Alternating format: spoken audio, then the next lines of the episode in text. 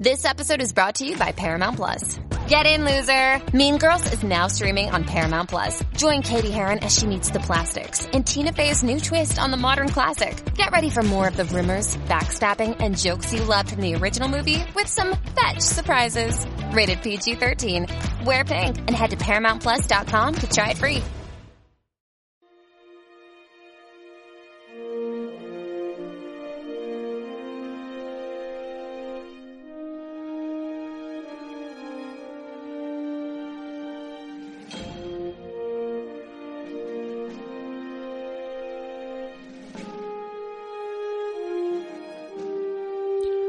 Un sombrero de ala ancha de medio lado, pero con pluma, muertes inesperadas y una extracción ocular. Uy, Dios mío, qué dolor. Como nunca antes habíamos visto.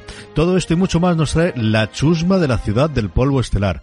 Stardust City Rag, para que veáis lo que lo comprimen todas las cosas los americanos. En el original, el quinto episodio de Star Trek Picard, que desde ya nos disponemos a analizar en Universo Star Trek, un podcast de fuera de series que realizamos entre este que os habla, CJ Navas, y don Daniel Simón. Díez, ¿cómo estamos?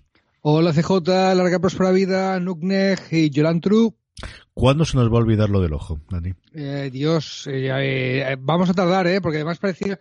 Luego te decían, no, que era un ojo Borg, que lo sacaban por los implantes, ¿no? o, o querían algo que había detrás del ojo, da igual, era un ojo de verdad, no era un ojo cibernético, era, es muy gore, muy gore la escena. Este es, yo creo que es el momento más claro que hemos tenido en todo Picar, y mira que hemos tenido varios de, este no es el Trek de tu padre, ¿no? Este no lo es. No, no, no, no, no, no. Creo que a esto, a esto a esto, ah, a esto se refería la gente que está diciendo que Star Trek es muy adulta, ¿no? Que, que Picard se ha hecho como Star Trek muy adulta, ¿no? Será, tío, pero uff. Tengo que hablar con Marina Such, que una vez más ha hecho el, el análisis eh, semanal en Fuera de Series, que podéis leer ya en fuera de series.com de, de qué sintió cuando vio eso, y Alberto Rey, que fue el autor de, de, de, ese artículo hace un par de semanas en Fuera de Series, hablando de cómo se ha hecho de adulta y, y, que también es una serie para adultos. Y yo creo que es el gran momento, al menos del primero del episodio, ¿no? Y, y vamos a analizar, porque además es el primer episodio que tenemos tan lineal porque no tenemos dos tramas, o al menos esos dos mundos que teníamos desde el principio, Dani. Toda la trama del cubo Borg, que va a tener una importancia capital en el próximo episodio por los previos que vemos y sobre todo por el final de este episodio, no hemos tocado absolutamente nada en este. No, a ver, el, lo más parecido en Historia B es lo que le pasa a Rafi en, en el planeta, en Free Cloud, que yo creo que nos lo han metido así para no abusar de los flashbacks, ¿no? Eso es, es un poco, o sea, en un planeta que ahora diremos que es Las Vegas, rollo Blade Runner, rollo casinos, rollo tal, hay un centro de planificación familiar. Oh, fíjate, ¿no? Que le pega, le pega regular. Pero bueno, sí aprovechan para que Rafi se reencuentre con su hijo, ahora lo contaremos. Esa es la cosa que más historia B le veo al episodio. El resto es historia A y ni nos mencionan el cubo, ni nos lo mencionan. Tú comentas los flashbacks y empezamos no con uno, sino con dos en distintos momentos temporales. El primero, lo que ya estamos acostumbrados, tirarnos esos 14, 13 años cuando ocurre todo el, el, el, la, éxodo de, de, los romulanos y todo lo que ocurre en Marte. Y aquí abrimos con toda escena el del ojo que ya hemos comentado y sobre todo con la entrada en escena de este 7 de 9 con alguien que él conoce muy bien de antes, Dani. Pues sí, señor. Eh, aquí tenemos eh, la referencia al Star Trek Vintage, al clásico. Episodio 6-16 de Star Trek Voyager, ¿vale? Que ya dijimos que era esa serie que empezaba, era, es la Odisea versión Star Trek. Nos hemos perdido a 80 años luz, en un viaje duraría 80 años, ¿no? Eh, al otro lado de la galaxia, habrá que atravesar el territorio Borg. Y en la sexta temporada, ahí es donde 7 de 9 se convirtió en miembro de la tripulación. Y en la sexta temporada se encontraron una nave eh, estrellada con niños Borg, o sea, drones que no habían alcanzado la madurez, que los, los Borg se sabe desde el principio que crían algunos niños desde, pues desde bebés, ¿no?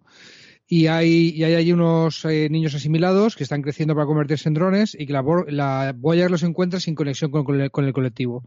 Los reintegran en la nave, los desborgifican, estos también son XB, son los XB más notables que faltaban por salir en Star Trek Picard y aquí están, ¿no? Al menos uno de ellos, porque eran varios niños y uno de estos era Chef que muy identificables de una raza que no, no llegan a decir el nombre, pero que tiene la, la, la nariz alineada con la frente, ¿no? Uh -huh. Ese, ese prostético muy identificable, y se convirtieron en personajes regulares de la serie. O sea, salían en, entre la sexta y la séptima temporada, que fue la última, pues eh, tenían varios capítulos que estaban por allí, y, siete de nueve un poco les hacía de figura maternal. Pues yo también soy una Iceborg, más mayor que vosotros, y, os voy a guiar un poquito en esta reintegración a la vida fuera del colectivo, ¿no?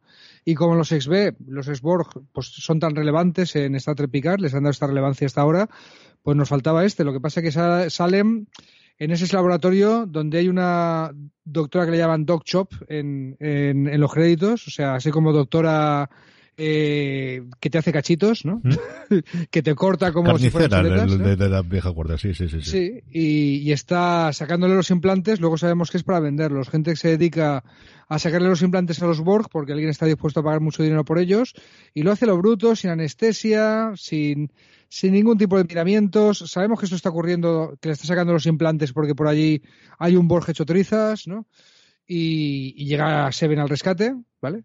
Pronuncia un nombre eh, importante, ¿no? En la, en la serie, algo así como como Yacil, ¿no? no, no, lo, he oído todo el capítulo y no se pronuncia muy bien. creo que recordar que es la pronunciación. La, la, la, escritura es espantosa porque tiene como 70 consonantes y una sola vocal. 70 es un poquito exagerado, pero sí tiene 5 consonantes y una sola vocal. Y es más o menos Bejassel, que a mí me suena joyas constantemente y es más o menos como, como, como funciona. Sí, parece un apellido serbio-croata o algo, ¿no? Pero bien, este, este personaje le llaman, ¿eres tú? No, este de nuevo con una pistola y mata a la doctora maligna, ¿no? Y, el pobre Chev está tan hecho polvo que le pide pues que acabe con su sufrimiento, ¿no? Y se ve, tiene que Eso es el primer flashback, pero hay otro. Sí, tiene un momento Jerry Ryan ahí que, que eh, eh, ha crecido un montón como actriz desde luego de la que vimos originalmente en su momento en Voyager y lo que tenía y en este en este episodio yo creo es de lo mejor y mira que lo he visto a esta mujer hacer salió una temporada en Bosch que estuvo muy muy bien, no recuerdo ahora de cabeza si fue la segunda o la tercera temporada, que hacía de mm, la mujer de uno de los acusados y luego tenía un papel bastante desarrollado y yo creo que es una tía que tiene una carrera bastante interesante después y que ha crecido muchísimo como actriz al paso del tiempo. ¿eh? Sí, logró despegarse un poquito de la ciencia ficción porque lo que hizo después de Voyager era pues una eh, no, no me acuerdo ni cómo se llamaba, eh, Skyfallen o algo así, pero era una, una, un X-Files Exploitation, ¿no? De, una, una serie clon de X-Files al hilo de tal. Pero no lograba salir. A muchos actores que han hecho Star Trek les costaba salir del círculo de la ciencia ficción, ella lo consiguió y, ahora, ya ha vuelto. Y me resisto a creer que sea por un capítulo. ¿eh? Si, si ha vuelto 7 de 9 para hacer lo que hace aquí, que está muy bien, que está muy bien. Pero si ha vuelto todo esto, si han usado a Jerry Ryan para las promos y tal, y solo ha hecho esto, me quedará un poco frío. No sé tú.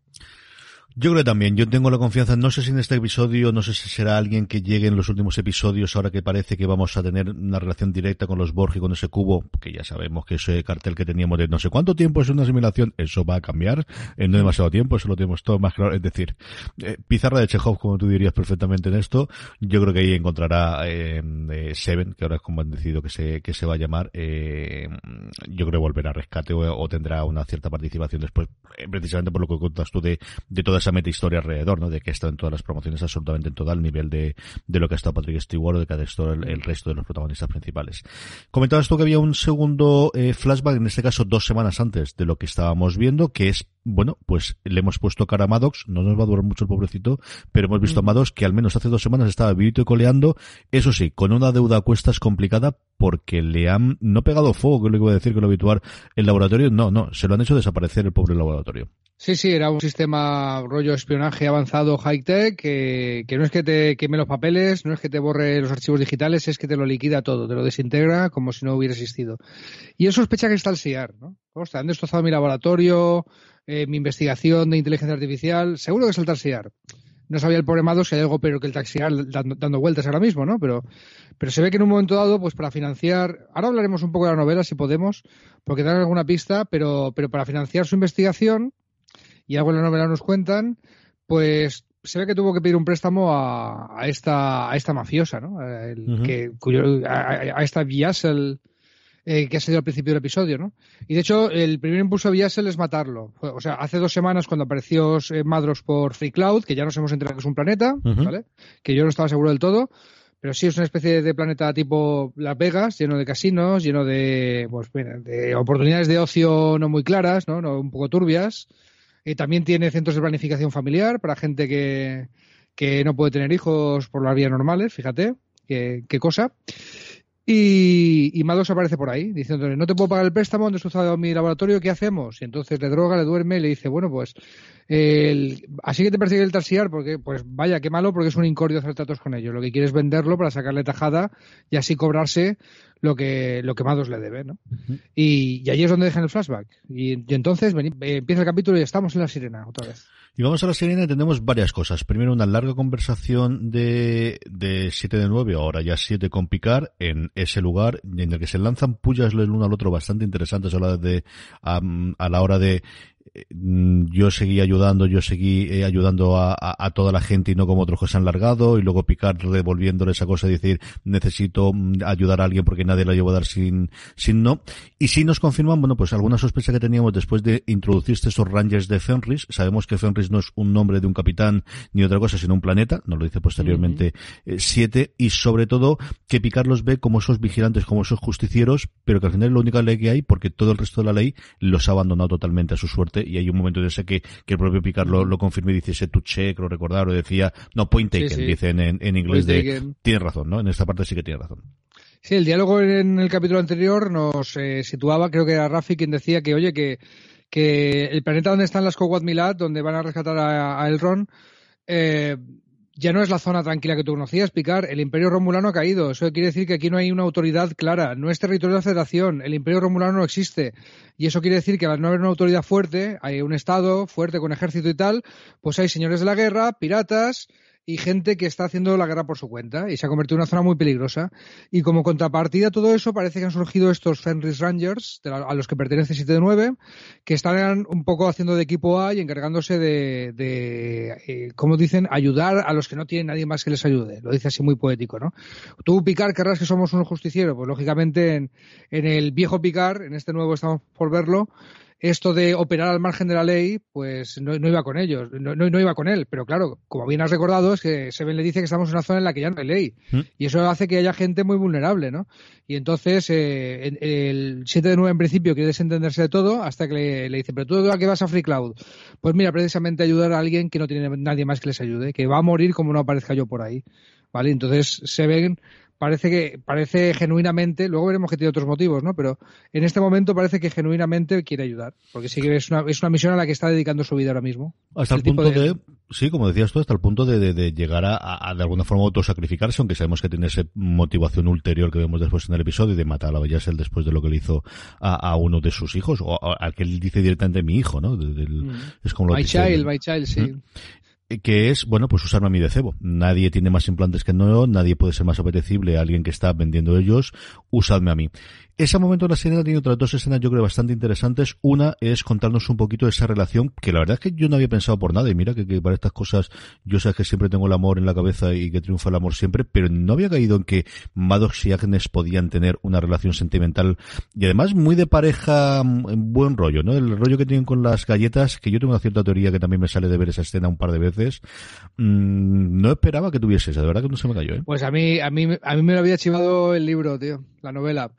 Yo la novela no, tengo mucho tiempo en mi vida para leer ahora mismo, pero he descubierto que en, Audacity, que es eh, la aplicación esta de podcast que está lanzando Amazon, pues en el periodo de prueba gratis podías por cero euros escucharte la novela y me la he puesto a velocidad de 1,5 porque dura 11 horas, pero bueno, sin haberla podido escuchar entera, ahora conocemos datos que a nuestros queridos oyentes les pueden interesar, iremos avisando, pero bueno, el dato de que la primera vez que sale Maddox hablando con Agnes en la novela, pues ahí empieza a haber filtreo, empieza a haber enamoramiento, ahora ya no es spoiler, porque hemos visto directamente un video flashback en el que Star Trek está diciendo que sí, que, que aparte de colegas de trabajo eran amantes, ¿no?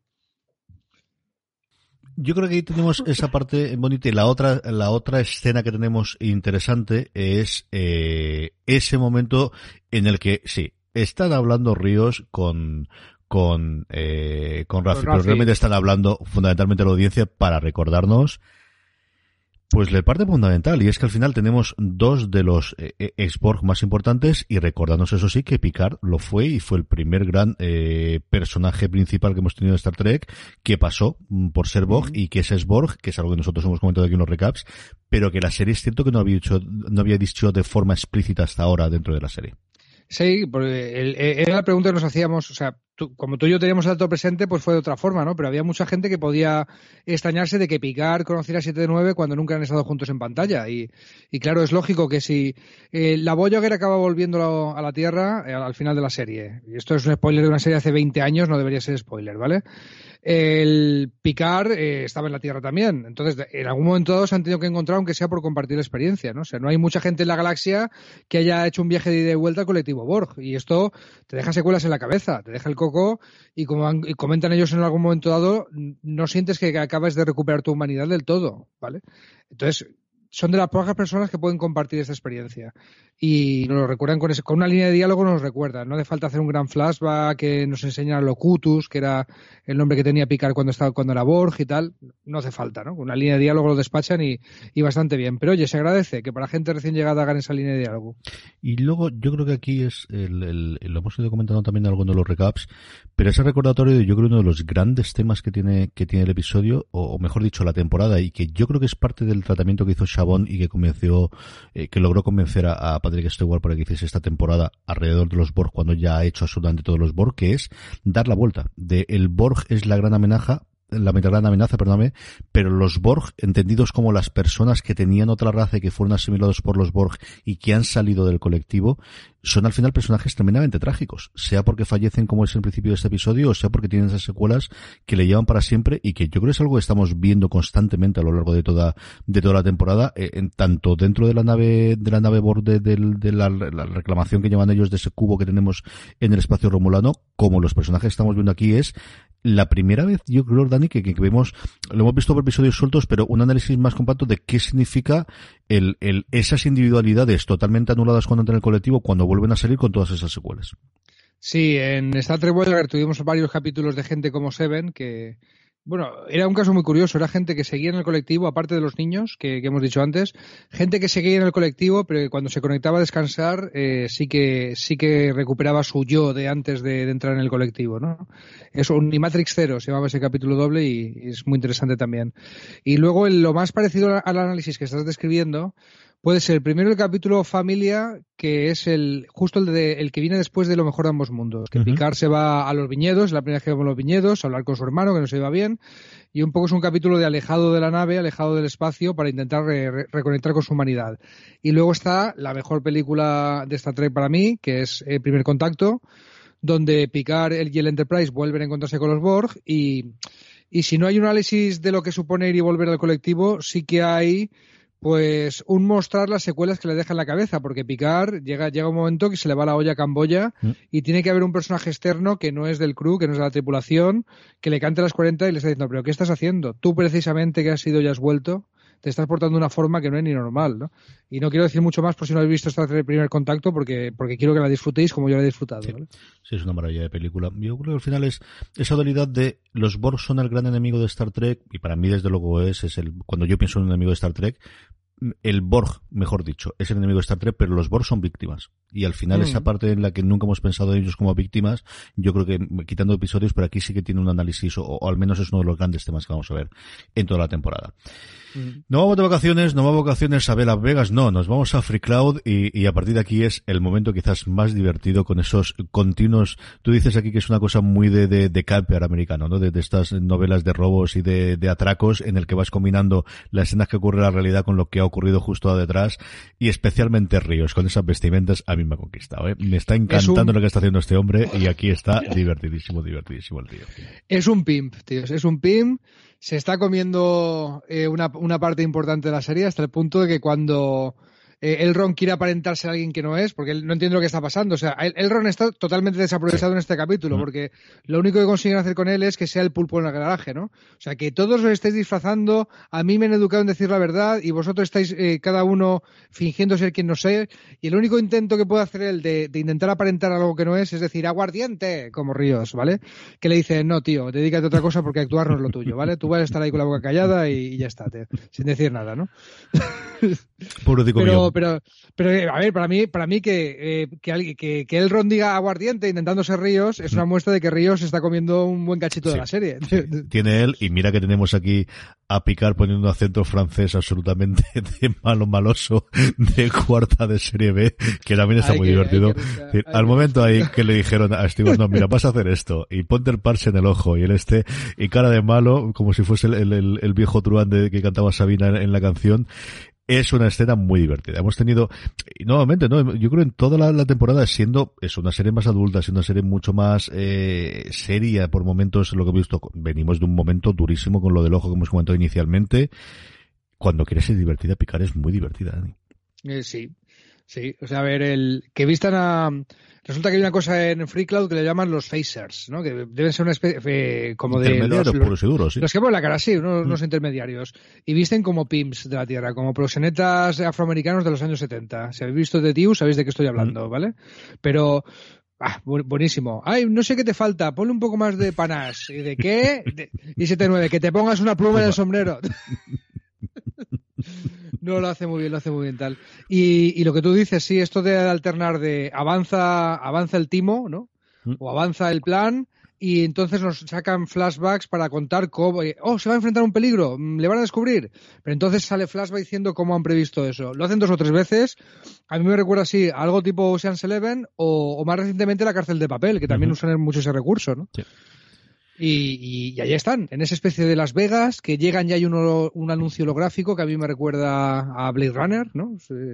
hay un montón, a mí me gusta más la parte antes, primero también en la nave, de que de repente tiene como, si las cookies le hubiesen dicho que este señor bebe té y entonces tenemos que hacer el anuncio de té, a picar esa personalización de como si fuesen anuncios a día de internet, también me gustó mucho. Yo creo que está, mm. esa parte está muy divertida. Tenemos una raza nueva, por cierto, también hablando de la diversión, eh, de uno que es capaz, no me acuerdo qué barbaridad, de, de, de mm, de capacidad olfativa dice el que tiene. Hay un documental, hay una parte del, del episodio de, del after show de, de, Will Wheaton que es sobre todo el maquillaje de este actor y lo bien que se lo estaba pasando. Es muy, muy divertido también este. Sí, señor. El, señor Bap, que es el secuaz reptiliano eh, Huntsman Minion de Yasil. La raza se llama Beta Anari, si no había salido nunca. Aspecto reptiliano, tienen como 2.000 terminales olfativas o algo así, y dice el, el diálogo que sabe, puede oler simientes, lo que cenaste noche y la última persona con la que tuviste sexo, entre otras muchas cosas, imaginamos, ¿no? Sí, Pero ahí están, tío. Y cuando va a oler la mentira de, Ríos, resulta que le habían puesto algo para inhibirle o taparle las feromonas o lo que narices sea, ¿no? Pero menos mal, menos mal. Con metavolgadores, sí, señor. Y nada, tenemos la evolución, yo creo, más o menos de, lo que esperábamos de, del funcionamiento. Llegan abajo picar con Seven, más o menos se van a dar, se revelan, ta, ta, ta, y parece que la cosa va para adelante hasta que vemos que después no. Hasta que vemos que después no. Que la que tenía unas guardado en la manga era Seven, ¿no? Que de repente, oh, vaya, eh, te llevaba mucho tiempo intentando conocerte, eres toda una leyenda. Pero no estoy hablando de ti, Seven, que por cierto te llamas Anika, si ese es un nombre de verdad. Que ya, que eso era un dato que sabía. Estoy hablando de ti, Picar, os he calado los dos, jaja. Y Picar se queda mirando a Seven diciendo, o sea, que tú conocías a esta tía. Vale, a ver, ¿qué pasa aquí? Y, y es muy gracioso, ¿no? Porque él dice, entonces todo el mundo sigue fingiendo y Picar, no, resulta que ya no que ya definitivamente aquí hemos dejado de fingir y que es una puya tremenda a Seven que le está echando, ¿no?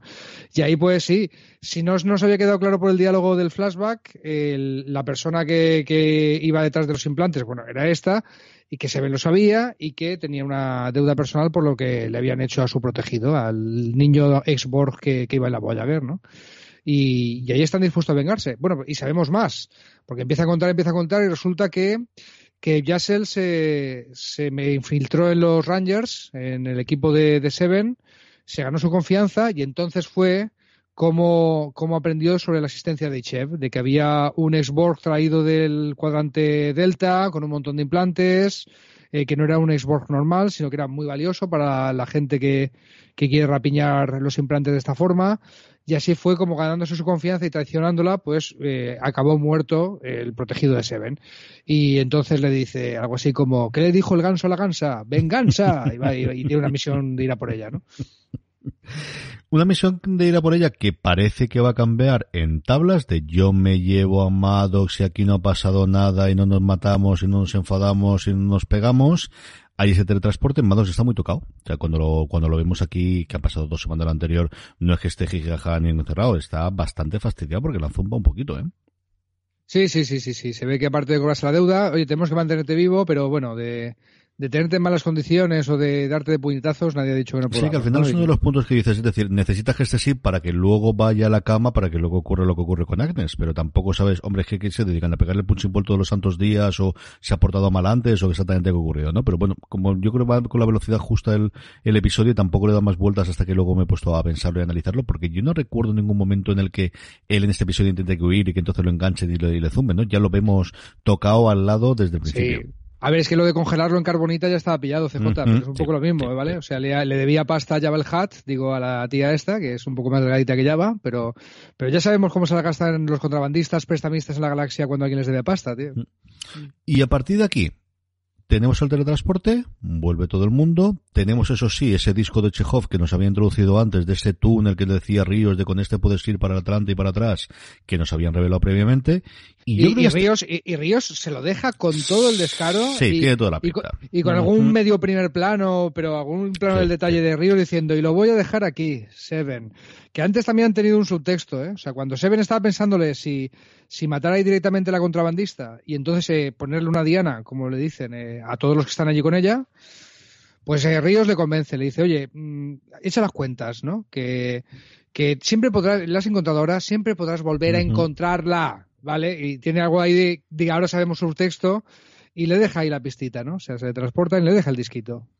Y ahí tenemos dos escenas seguidas que, hombre, yo quitando algún episodio clásico de Espacio Profundo 9 sobre todo, Mm, no es normalmente como acaban los episodios de Star Trek en el que las quesas, bueno, pues han salido y hemos saludado y ya está. Y tenemos dos escenas, una de venganza pura y dura, que como te digo, quitando algún episodio muy concreto en el que recuerdo a Avery contando, hablando a cámara desde el principio y en el que se vuelven las cosas bastante oscuras. Y sobre todo lo que vemos después de Agnes no es lo que estamos esperando, sobre todo lo que estamos habituando a que ocurra en episodios de Star Trek.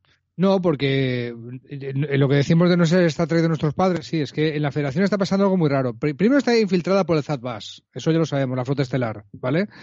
El gente idealista como Picard, pues sigue intentando mantener la llama viva y no volverse loco en el intento. La llama viva de los valores de la federación, de, de ese vamos a llevarnos bien con la gente, vamos a ayudar, vamos a explorar, vamos a hacer una federación de juntarnos todos y compartir recursos y, y conocimiento científico y mantener la paz y, y dejemos que los belicosos sean otros, intentemos convencerle para que vean que nuestro estilo de vida es el bueno.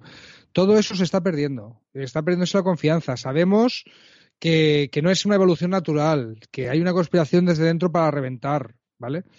Y, y ya te digo que si, si no hubiera nadie de Star Trek que dijera es que esto no es lo que somos, esto no es lo que deberíamos ser, lo que es Michael Burnham en Discovery, lo que está siendo aquí Picard, no me gustaría. O sea, mi, mi, Star Trek es la de los valores de la Federación, es lo que quiero ver, es el futuro optimista, ¿no? En el que, en el, en el que me gusta que me da esperanza en el futuro de la humanidad.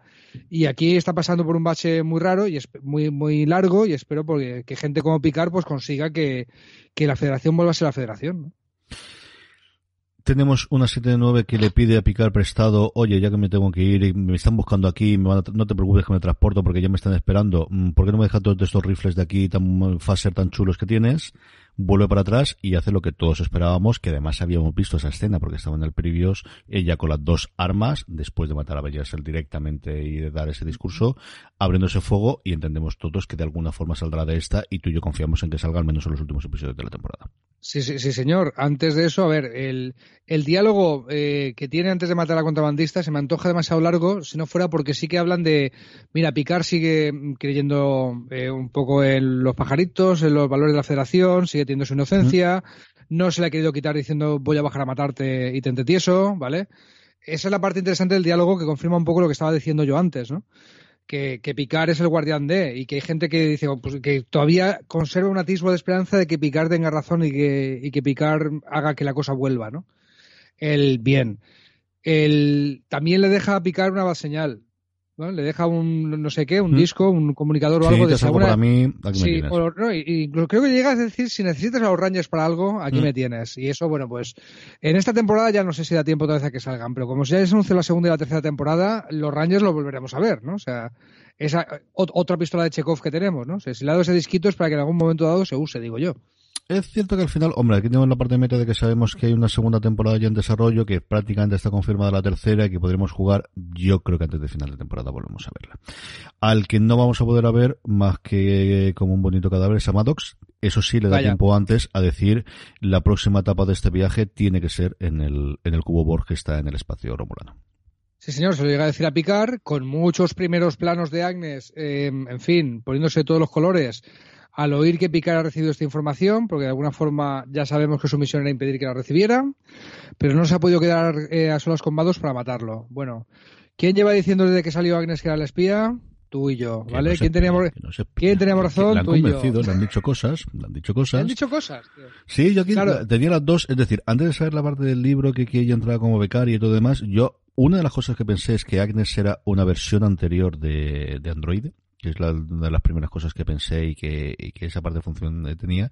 Y lo que estamos viendo es que esa conversación con la eh, vulcana, con la gafas de sol, eh, en plano Ratio Crane, eh, que tenía totalmente, que vimos en el segundo episodio, si no recuerdo mal de memoria, pues caló hondamente en ella. Es decir, algo muy, muy gordo lo tuvo que revelar acerca de qué pueden hacer los androides que han hecho entre ese momento que tiene decir Maddox también, ¿no? Entre Song, entre Maddox y, ella, que le ha mm. cambiado, ¿no? La última frase yo creo es definitiva, la última frase del episodio y lo que le dice ella cuando lo está matando. Ojalá no supiera lo que sé, ojalá no me lo hubieran mostrado. Eso es lo que dice. Y aquí lo fácil es pensar, pues que le han contado alguna mentira muy bien elaborada, ¿no? Muy rollo espías eh, como nosotros o lo, que sea. Pero me resisto a creer que sea que le han dicho una mentira. Eh, hay algo que Picard no sabe. Hay algo que, toda la gente no sabe. Hay algo que hay eh, personas en la galaxia que creen que justifica una conspiración de los romulanos, de la Federación, de lo que sea, que justifica el haber montado la Morena, el haber eh, conspirado para que se prohíban los androides. Hay gente que piensa que, que está justificado por algo. Y parece que se lo han enseñado a Agnes y Agnes ha llegado a matar a su amante. Por esto, a infiltrarse en esto y a matar a. A, su mentor, a su amante, a su lante, todo. Sí, a la, persona, a la persona que admiraba, en plan de. Eh, eh, empecé a estudiar esto porque admiraba tu trabajo y trabajar contigo es un placer, ¿vale? en fin, el, yo me resisto a creer que es una mentira. O sea, realmente hay algo que no, que no sabe picar, que no sabemos nosotros espectadores y que, y que puede ser revelador de decir, oh Dios mío, esto lo cambia todo.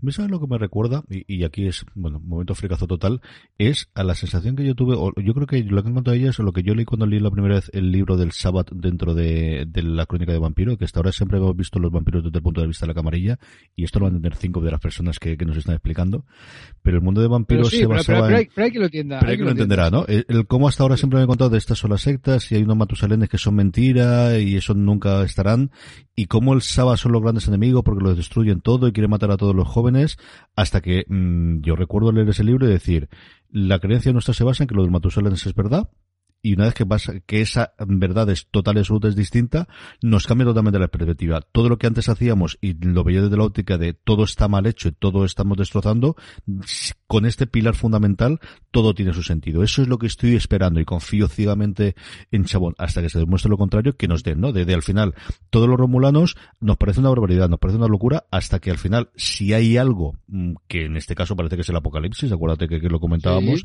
claro, es que con esa base de teórica todo todo lo demás está justificado porque lo que estamos haciendo es evitar ese apocalipsis que sabemos que va a ocurrir.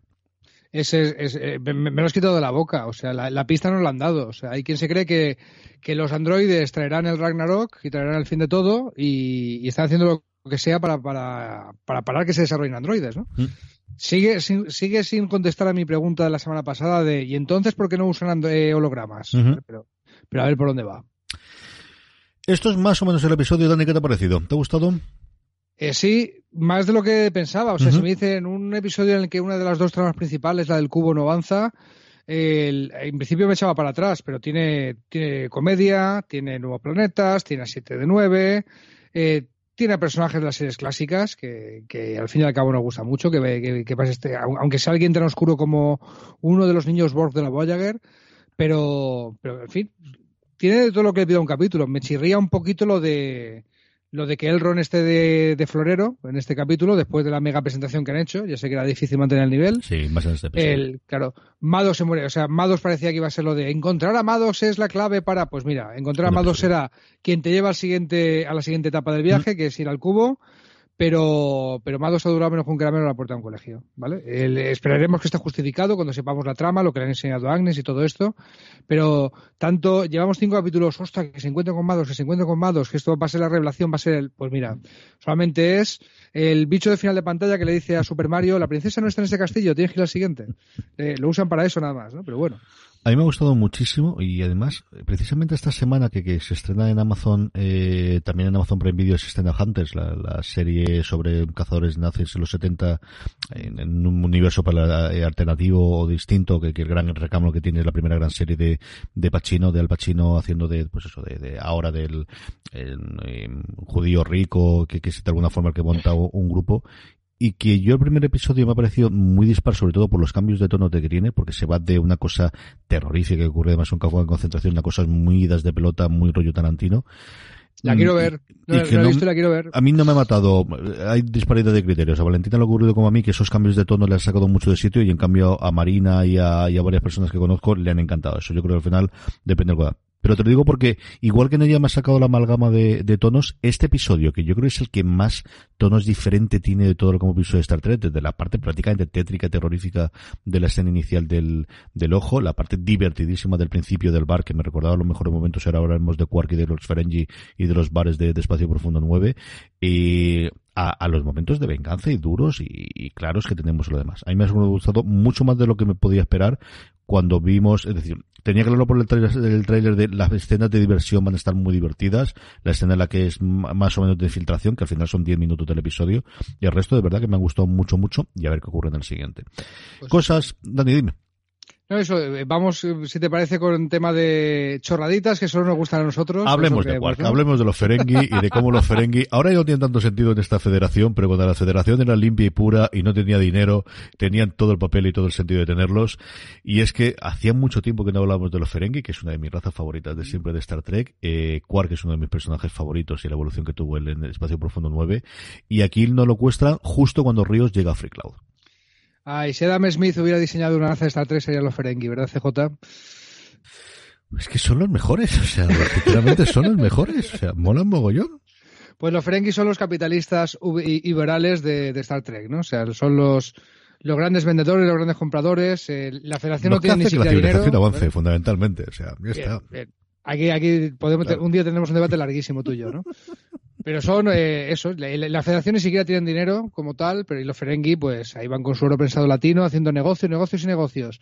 Ah, salieron la nueva generación y, la cosa fue cogiendo en penta hasta que un personaje Ferengi fue regular en la serie Star Trek Espacio Profundo 9, que tenía lugar en una estación espacial donde medio contrabandista, medio mafioso, medio comerciante honrado era Quark, ¿no? Este Ferengi que se convirtió en parte de casi todas las tramas de la serie, que hubo muchas tramas de entrada solamente en él, que sabíamos más de la cultura Ferengi y tal.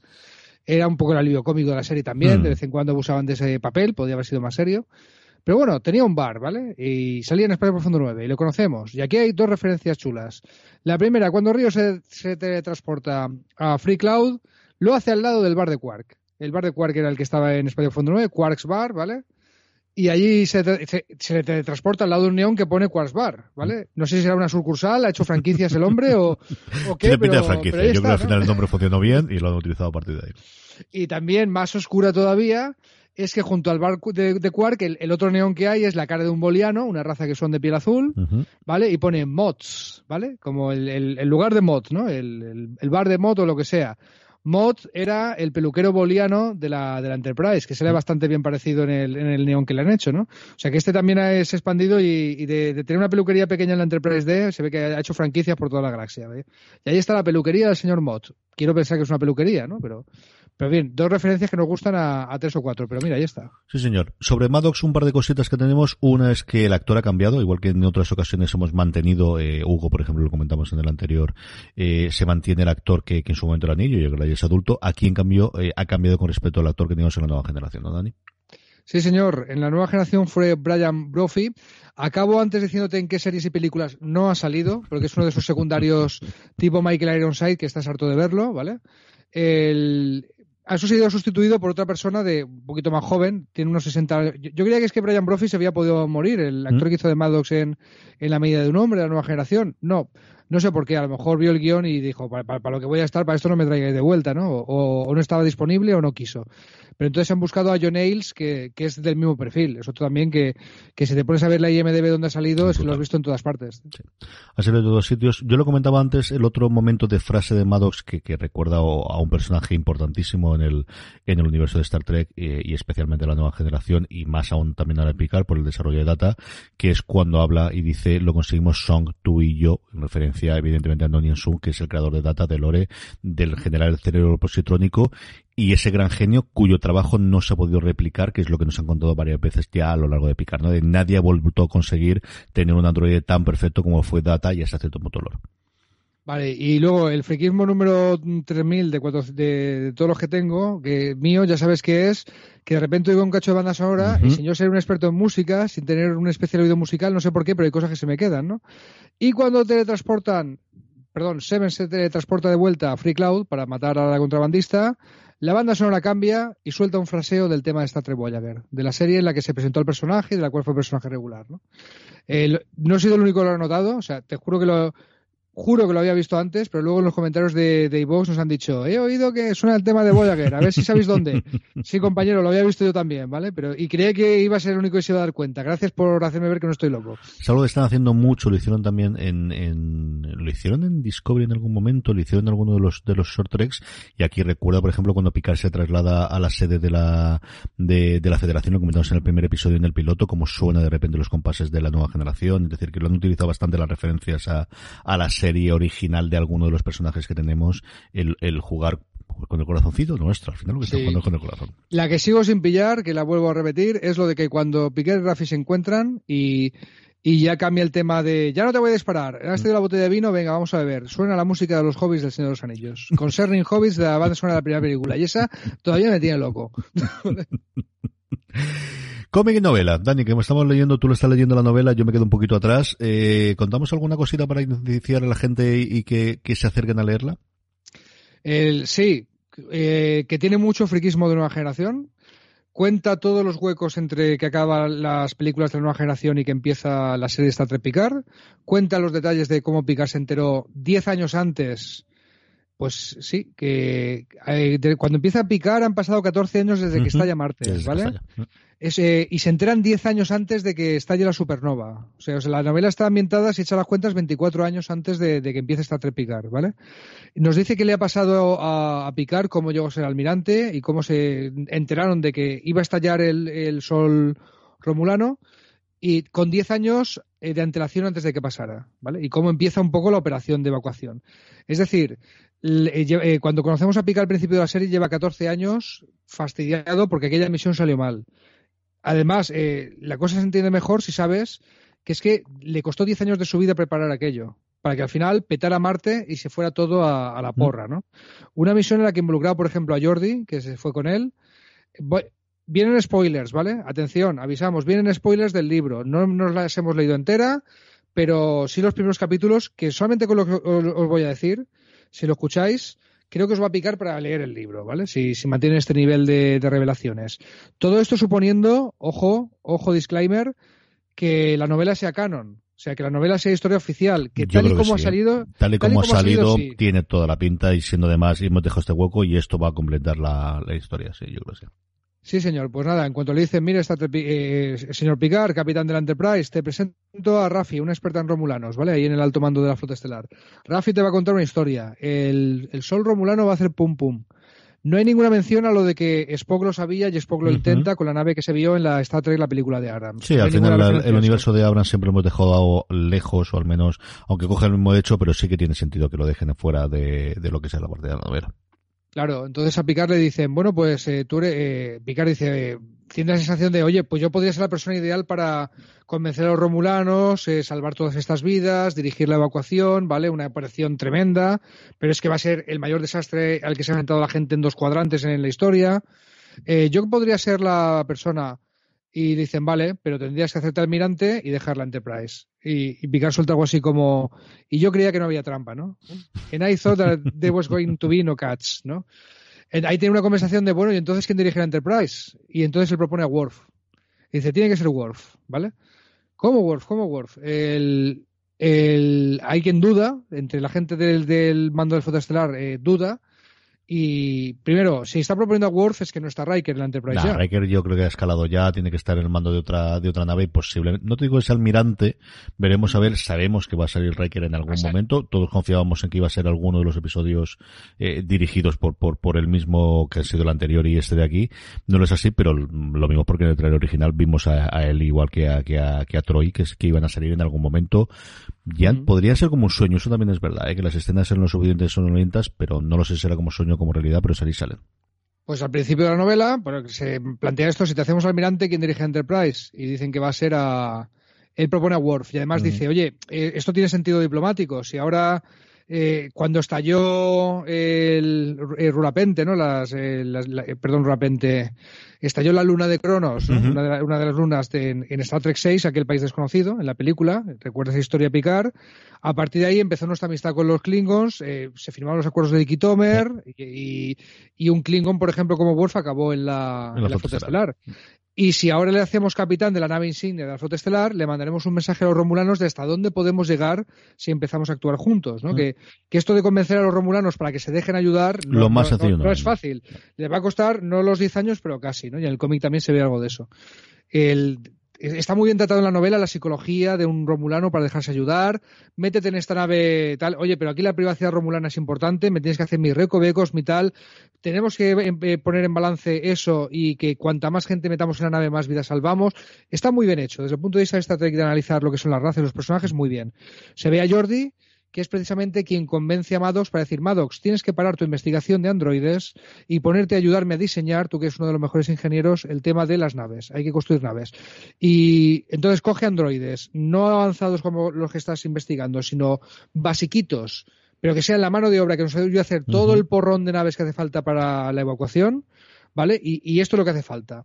Y ahí aparece Agnes y filtrean un poquito y tienen ahí su cosa, ¿vale? Cuando se conocen, Agnes le cuenta que yo estoy aquí por ti, que acabo de llegar al instituto de Istrom, que admiro tu trabajo toda la vida. Pues mira, esto es lo que pasa, Agnes, que no puedes ayudarme con la investigación de inteligencia artificial porque ahora mismo se para. Tengo que ponerme a hacer androides tontos para que ayuden a construir naves. Y él le dice, pero mm, ¿no puedes hacerlo en paralelo? Y ahí siembra la semilla eh, creemos de lo que tiene que ser de construir a, a, los androides sentientes de ahora, ¿no? A Soji y a su hermana y a, todo lo que viene después. Seguramente además, como tiene que hacerlo en paralelo y un poco en la sombra, tendrá que pedirle dinero a alguien y por eso le pide dinero a la contrabandista para financiar esa investigación. Una investigación que sabemos que acaba teniendo éxito, ¿no? Y hasta aquí un poco lo que, lo que le hemos exprimido en los primeros capítulos y seguiremos informando. Seguiremos contando, desde luego, la evolución, igual que el cómic, que lo dejamos desconejado, pero yo creo que podemos comentarlo eh, con tranquilidad la semana que viene, porque es el momento vuestro, es el momento de todos los comentarios que nos hacéis llegar por correo, ya sabéis, Star Trek arroba fuera de series.com, a través de las redes sociales, donde os escribís como eh, fuera de series, como por ejemplo eso Erosinat, ¿verdad, Dani? En Rosinat me acabo de partir de risa con Casco de Nave, que suelta en, español en original uno de los androides de uno de los hologramas de, de Ríos, ¿no? Eh, del holograma de combate eh, y luego pone postdata, esto hay que cantarlo. Creo que mi pupilo es un elfo, sí lo es, sí lo es. Creíamos que, creíamos que habíamos agotado todas las bromas de elfos, tío, y aún faltaba siempre, siempre hay tiempo para una broma de elfos más, sí señor. Señor. ¿Quién más? ¿Quién más por está por ahí? Jesús Herrera, que este no lo dejamos la semana pasada. Mira que me he visto la nueva generación tres veces y los cabronazos de CJ Navas, tú y Daniel Freak, yo, me siguen descubriendo cosas sobre la serie. Felicidades por los podcasts de Star Trek Picard, son magníficos. Nunca me había alegrado tanto de que me llaman cabrón, CJ. Ese es del cariño, es del cariño. Habría que suavizar esto también después, pero sí. Muchísimas gracias, hombre. Pues lo intentamos, dentro de lo que quieras, si no, lo intentamos. En Evox, Francisco José Alfonso nos decía que le ha encantado el capítulo y el repaso que hemos hecho, que está de acuerdo con, con CJ Navas, que la serie se llama Picard y que yo estoy aquí para saber más de mi capitán, ¿no? Que al final, bueno, pues es la gran análisis de qué ocurre con este hombre a la vuelta de todo y en esa última gran, eh, bueno, cabalganta hacia, hacia, el, hacia el infinito y sacrificio que va a estar aquí, ¿no? En el primer capítulo veíamos sus sueños porque Picard vivía de ellos. A partir del segundo vemos distintos flashbacks porque ha decidido enfrentarse a las decisiones que tomó a su pasado. Luego Anónimo nos decía que acaba de ver el último episodio en el 05 y lo de Voyager, lo que contabas tú previamente, ¿no? Sí, hay un anónimo que, chicos, dinos quién eres, que queremos darte el crédito que mereces, que tú también lo has visto, ¿vale? Y es eso, cuando se transporta Seven, cambia la banda sonora a, un fraseo que recuerda al tema de Star Trek Voyager, de la cuarta serie de Star Trek. Y Zardoz en YouTube, dime. no, no, que he dicho cuarta, quinta si tienes en cuenta la de dibujos animados.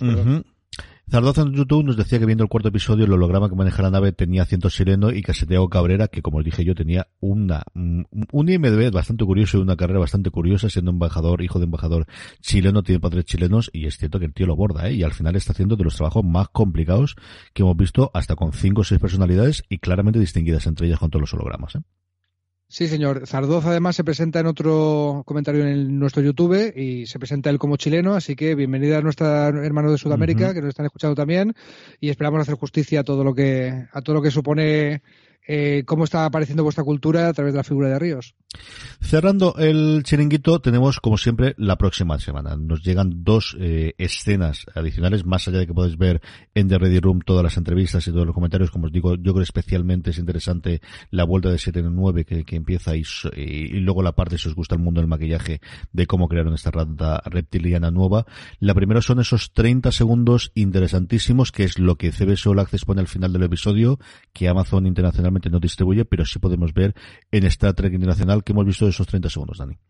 Bueno, pues en el tráiler del capítulo siguiente, en el tráiler oficial, eh, ya, ya, ya llegan al Cubo Borg, ¿vale? No os esperéis un capítulo de a ver qué pasa hasta que llegan al Cubo Borg. Vamos a, verlo a saco. El, capítulo se llama The Impossible Box y lo que vemos es una caja romulana cuya estética eh, recuerda al tarot triangular ese que, eh, que hemos visto ya de entre la gente que creía en la profecía del Ragnarok este. Eh, a mí me recuerda un poco a Hellraiser, el rollo de la cajita. A mí el cubo cuando lo he visto, con figura o sin figura, es cierto, pero a mí me recuerda a Hellraiser también. Entonces vemos al Motley Crue, vemos a Picard y compañía en, el cubo, veremos que se encuentran, veremos la caja esa de donde sale. Eh, seguramente está relacionado con la profecía ragnarokiana. ¿Y tú has visto algo que yo no he visto? Hay tres milésimas de segundo en un ascensor que sube y yo lo he parado, lo he tirado para adelante y no sé si será una soñación, no sé si será alguien para aparecer, pero vamos, que han jugado con mis sentimientos, haciéndome creer que era otra vez Patrick Stewart vestido como Locutus, ya te digo yo que sí. La he visto como 14 veces, son nada, no llega a ser un segundo y es un ascensor, él ascendiendo para arriba, alguien que parece calvo y es Locutus. O si no es Locutus, me están intentando hacer que es Locutus y que luego me lo meta por detrás. ¿eh? Tiene el, puntero láser en el ojo. No se llega a ver el puntero porque está mirando hacia abajo. Pero la, la visión, ponte a verlo, porque lo primero que he visto yo es Lucutus. esto es muy fácil, esto es muy fácil. Tú me pegas un sartenazo en la cabeza, me dejas inconsciente una semana y, y, se acaban mis males ahora mismo. En la semana que viene tendremos resolución acerca de si es esto, si es una soñación, si es un sueño, qué ocurre. Porque la escena que tenemos en The Ready Room sí que es un sueño. Y es un sueño que tenemos otra vez de Soji mm, soñando un padre que creemos que no existe. Sí, no sabemos si los androides sueñan con ovejas eléctricas, pero Soji sí que tiene sueños de ella de pequeña, mm. nunca ha sido pequeña, ha sido un androide, es un recuerdo implantado, y ve a, a, quien llama padre trabajando en un laboratorio con muchas, muchas, muchas flores. No hemos mencionado que Maddox sí que recuerda algún momento antes de palmarla que fíjate, Soji, que se activaban los recuerdos de su madre holográfica, o sea que sí, que es una cosa que, que puso allí Maddox por alguna razón, y que se disparaba en algún momento dado determinado, por algún motivo, ¿vale? Será un, resorte que, que, supongo que nos acabarán, a, acabarán ampliando. Así que sí, no sé si sueñan los androides con ovejas eléctricas, pero Soji es un androide que sueña con un padre que nunca ha tenido. Y se despierta, como luego veremos también, es justo cuando termina esa escena de, de dos minutos que podéis encontrar simplemente escribiendo StarTrek.com, os lanza directamente a, la página internacional y a partir de ahí tenéis, nada, en la, mitad de página aproximadamente, todos los vídeos incluidos de Ready Room, ese after show que hace Will Wheaton de media hora aproximadamente y ese en el próximo episodio, esos 30 segundos de avance de que ocurrirá en el sexto episodio.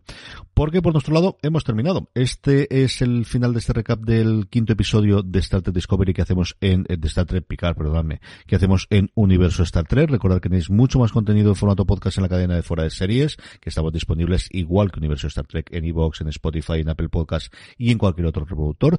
Dejando me gusta, dejándonos comentarios en iVoox, en Apple Podcast y también en YouTube, que ya sabéis que también subimos todo el programa a YouTube y que podéis comentarlo al resto de amigos y conocidos que sepáis que estáis disfrutando de Star Trek y que les puede interesar lo que eh, hablamos entre este que os habla CJ Navas y Don Daniel Simón. Dani, hasta la semana que viene. Hasta la semana que viene, larga y próspera vida, que no se os haga muy larga la espera. Mm, pasaros por fuera de series.com, donde tenéis también el análisis semana tras semana de Marina Such. Gracias por escucharnos. Hasta la semana que viene, recordad, Engage.